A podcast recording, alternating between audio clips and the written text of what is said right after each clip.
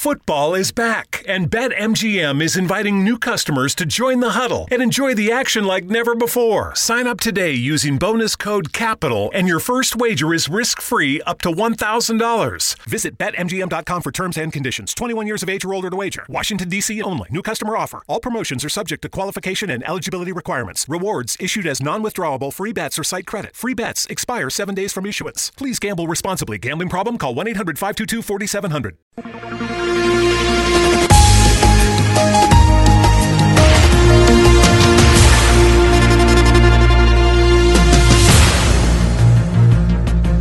Postal do Algarve finalmente conseguiu escrever um artigo sem erros ortográficos.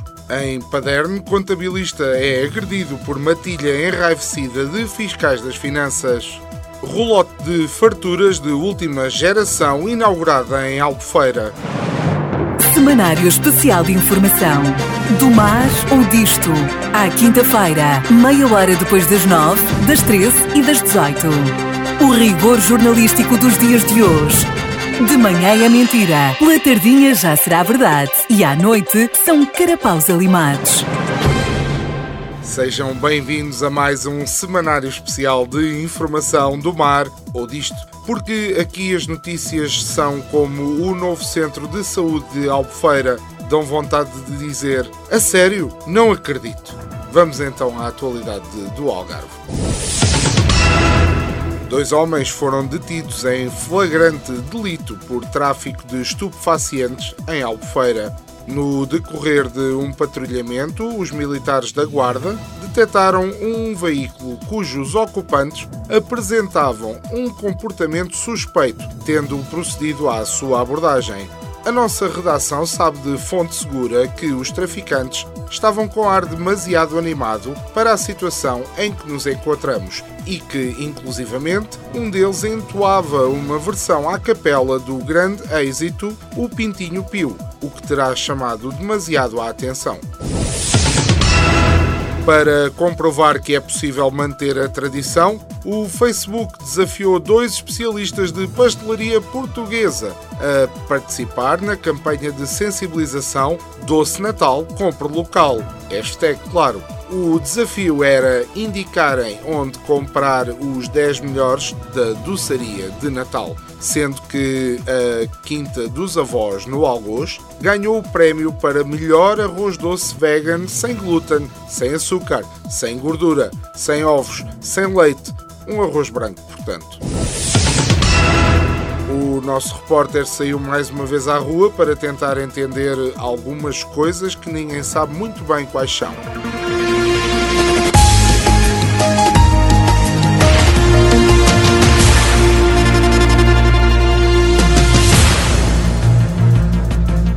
Repórter está de novo na rua porque esta coisa da pandemia, uma história que já arrepia, enviou para o desemprego uma quantidade de gente que vai sendo difícil de contabilizar.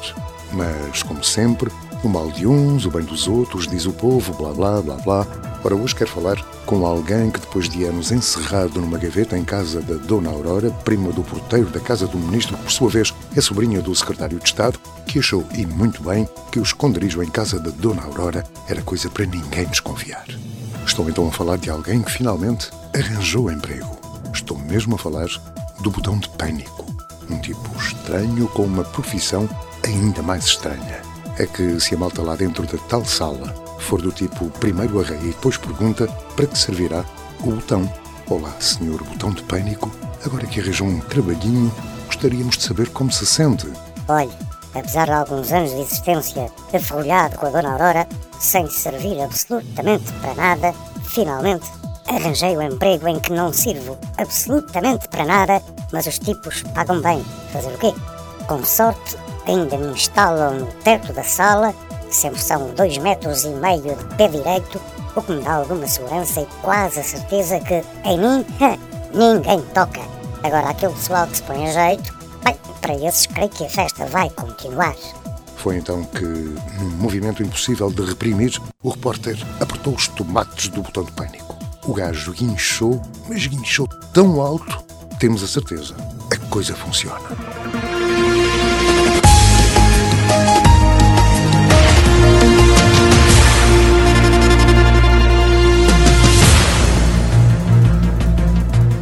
A veterinária alemã Ulrich Klein, de 59 anos, sofreu vários ferimentos na cabeça, cara, pernas e braços.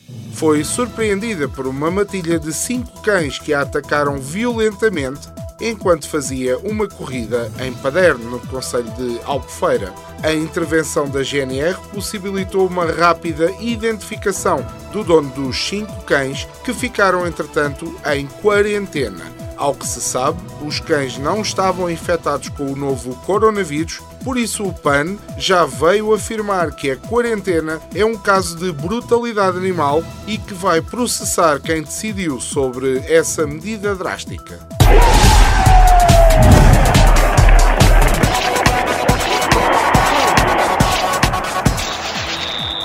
No desporto, o presidente da Câmara de Albufeira anunciou a construção de um novo centro de saúde. Fontes próximas afirmam que está também prevista para o próximo ano a construção de um museu de turismo, uma universidade, um centro de alto rendimento esportivo, um parque de diversões com roda gigante, uma nova marina, o metropolitano de Albufeira, um aeroporto, uma arena de espetáculos para 50 mil pessoas, ah, e uma relote de cachorros. Entretanto, o Farense saiu do último lugar da classificação.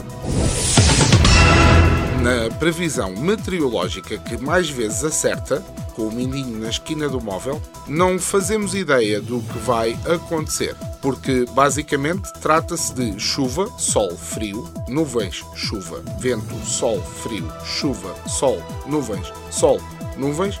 Portanto, olhe, faça o que lhe apetecer, com a certeza de que quando sair de casa, tudo pode acontecer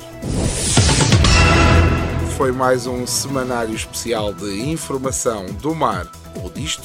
Esperamos que tenha uma semana bem melhor que a do nosso estagiário. É que o rapaz foi viajar e ainda está retido no CEF. Semanário Especial de Informação. Do mar ou disto. À quinta-feira, meia hora depois das nove, das treze e das dezoito. O rigor jornalístico dos dias de hoje de manhã é mentira, pela tardinha já será verdade e à noite são carapaus alimados.